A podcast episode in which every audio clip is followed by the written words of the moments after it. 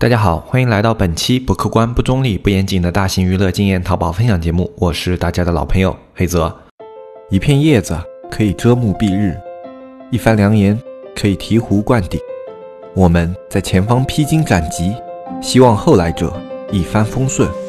共享商业智慧，共享创业成功。欢迎收听本期纸木淘宝内训。那么今天这一期节目呢，我们跟大家来聊一下关于产品换季时期的一些操作方法及思路。啊，这一期的节目呢，主要是类似于针对像服装类的或者说家纺类的这样的一些商家，他们的产品有明显的季节性特征。当他们在换季这个阶段的时候，就会面临着一个较为严峻的考验，就是换季的时候如何去提款，如何去操作。呃，很多的新手卖家在换季期都会比较迷茫，所以这一期呢，我们就来跟大家讲一下，就是在产品换季的时候啊，我们可以用的一些常用的操作以及一些方法。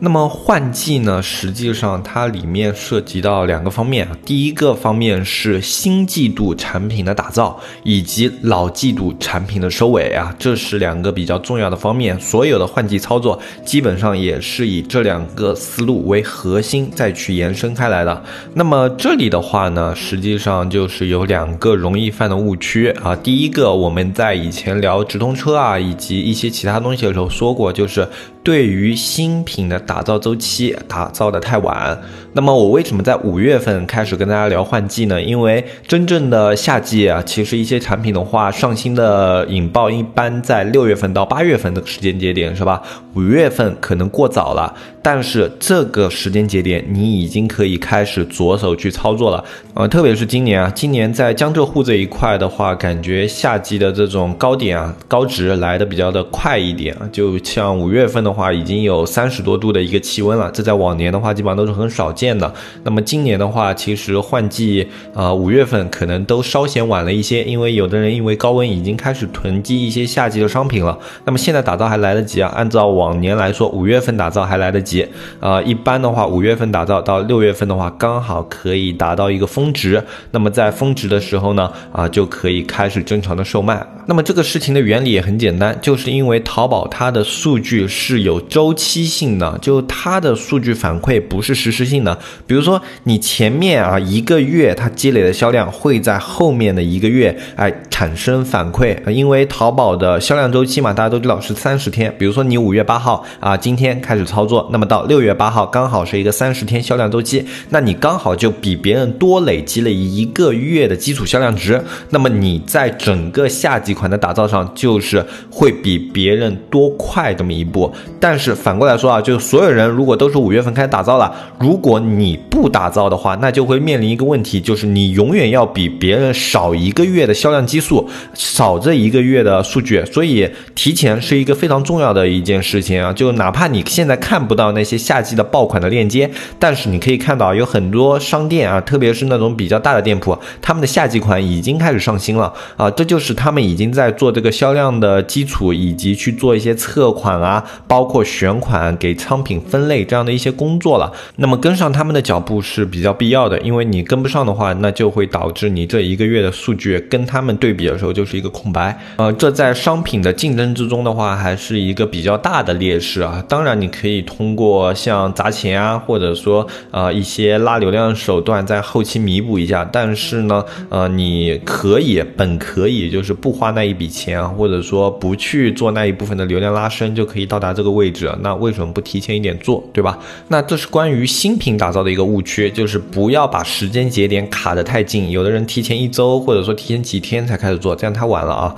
呃，最好是要提前一个月左右。那么另外一个关于老款的一个误区，就是舍不得老款的下架，或者说舍不得这个老款的销量，想给它去做维持。因为你到这个季末的话，这个老款的下滑是一件没有办法避免的事情啊，它是一种不可抗力。有很多商家的。话特别特别是第一年做淘宝的一些商家，他看到这个商品的流量下滑以后啊，他会啊很难受啊，就我好不容易把这个商品打造起来了，可能这一个季度也就这一个爆款啊，我就眼睁睁的看着它的流量下滑，非常的不甘心，然后啊就开始想要用直通车去弥补这个流量的缺口啊，或者说想让它拉升起来，最后再冲一波啊，这样的一些想法，这些想法呢，其实对于大部分的产品来说都是错误的。你可以去参加一些活动，比如说一些清仓活活活动啊，或者一些轻销量的活动，或者自己在店内组织一些店内活动，这些都可以。但是不要去花钱，比如说在直通车啊，或者说在超级推荐啊这样的一些领域啊，去继续花钱去拉取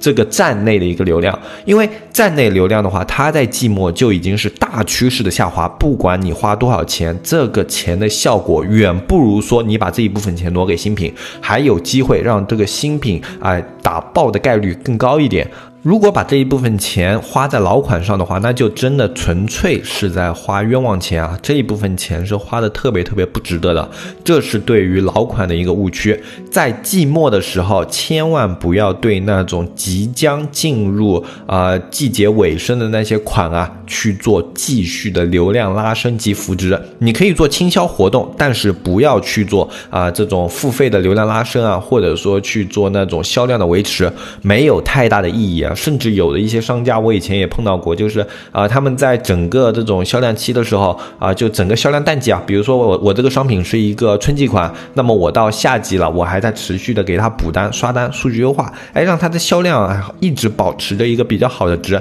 一个。这样你去做销量保持的话，它的费用额度是非常高的，因为你几乎整个夏季啊都是没有自然销量的，那么几乎你所有的量都要靠自己刷单或者补单补进去啊，这种付出的一个额度是非常高的，而且没有一个回馈的效果。这种操作就是一种仅仅让数据好看的一个误区，或者说你想要撑到明年去延续它的一个爆款，这样都是一个思维误区。因为大爆款啊，你比如说它的真的在这个季度给你带来非常非常大的销量了，对吧？可能给你盈利了一百万、两百万。那么这一百万、两百万的盈利，要是接下来你都用刷单去维持的话，你可能所有吃下来的利润都要在接下来这半年多的时间里全都给它补回去，而且你会面临着高额的被查刷。刷单的风险，因为你没有自然销量，没有自然销量的话，刷单是更容易被查出来的，而且到第二年夏天它不一定会爆。那么这种情况下呢，去做刷单这件事情就特别特别的不划算啊！建议大家要三思而后行，不要有这样恐怖的想法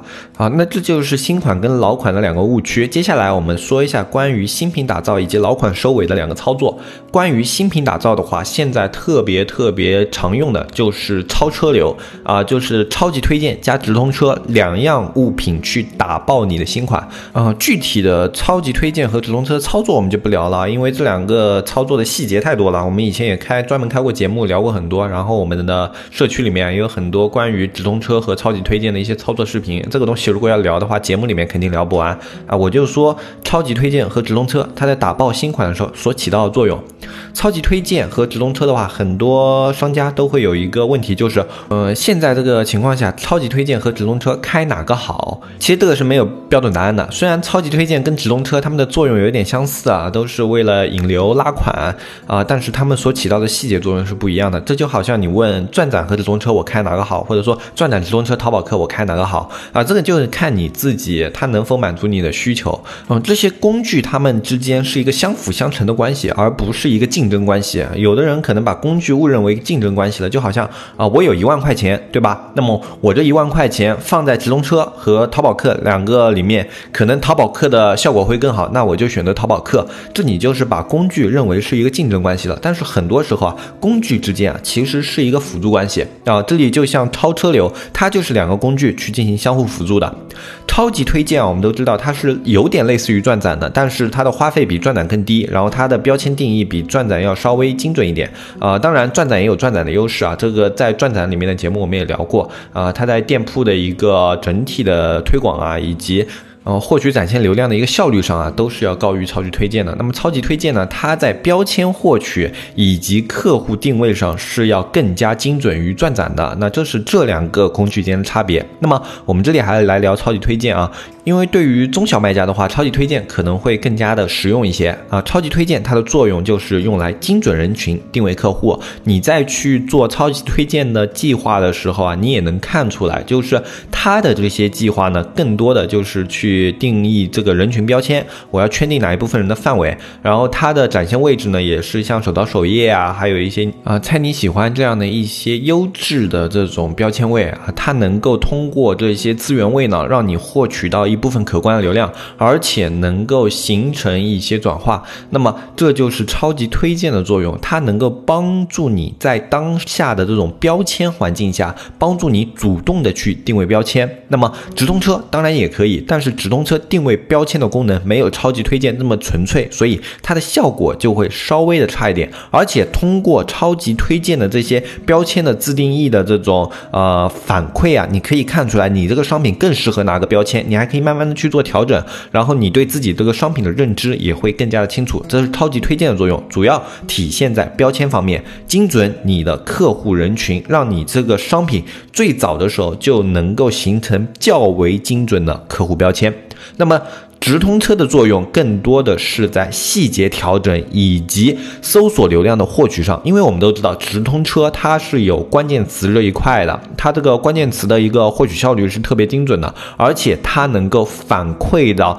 综合搜索里面，就是比如说我在直通车里面表现好的那些词。转化成交了，而且有比较大的流量的话，那么反过来啊，在综合搜索里面，它的一个排序也会相对的变高。那么，当你有一个较为精准的客户群，并且通过直通车把某些关键词的流量调整的比较高了以后呢，那就会出现这样的效果，就是针对于那部分你比较精准的客户群，你的那些比较好的关键词啊，会在一个较高的展现位置上。我来打一个比方，可能大家会更好理解一点。就是我是一个客户，我是淘宝的一个客户，那么我的标签是一个男男性喜欢数码产品，对吧？那么当一个呃卖家他的一个商品定位的标签也是男性二十到三十岁，然后喜欢数码产品这样的一个标签，哎，他。圈准到我了，那么它会在我页面进行展示，对吧？它也会在很多同类标签进行展示，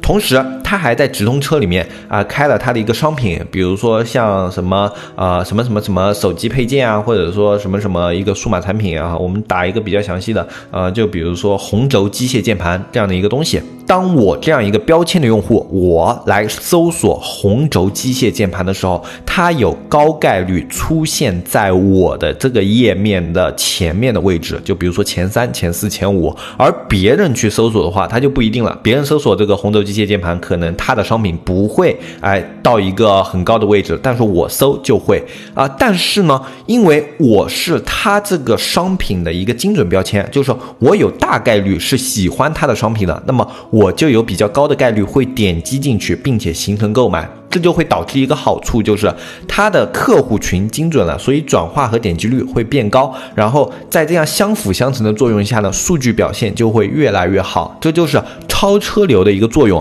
首先，我的标签精准了；其次，我的关键词做上去了。那这两个东西它们结合一下，最后能够形成的效果就是精准用户看到我的商品的概率变高了。不管他是在搜索还是在展现位置，他看到我的商品的概率都变高了。那么我的点击数据和转化数据是大概率要优于同层级的其他商品呢？那这种情况下，我的数据表现就有可能越来越好。这就是给新品用超车流的一个方法啊！这是去年我们自己实操下来的，就是后面超级推荐出来以后啊，呃，我们从外面看到，然后自己也去实操实践过的一个方法，特别的有用啊，也推荐给大家。那关于超级推荐和直通车的一些操作细节呢，可以去听我们以前的一些节目，也可以加入我们的社区去看一下相关的一些视频。好，那么接下来的话，关于老款，那么老款要收尾了。我们前面说它可以做一些清仓活动，那么除了这些清仓活动以外，我们在运营技术层面上要怎么样去对老款进行调整呢？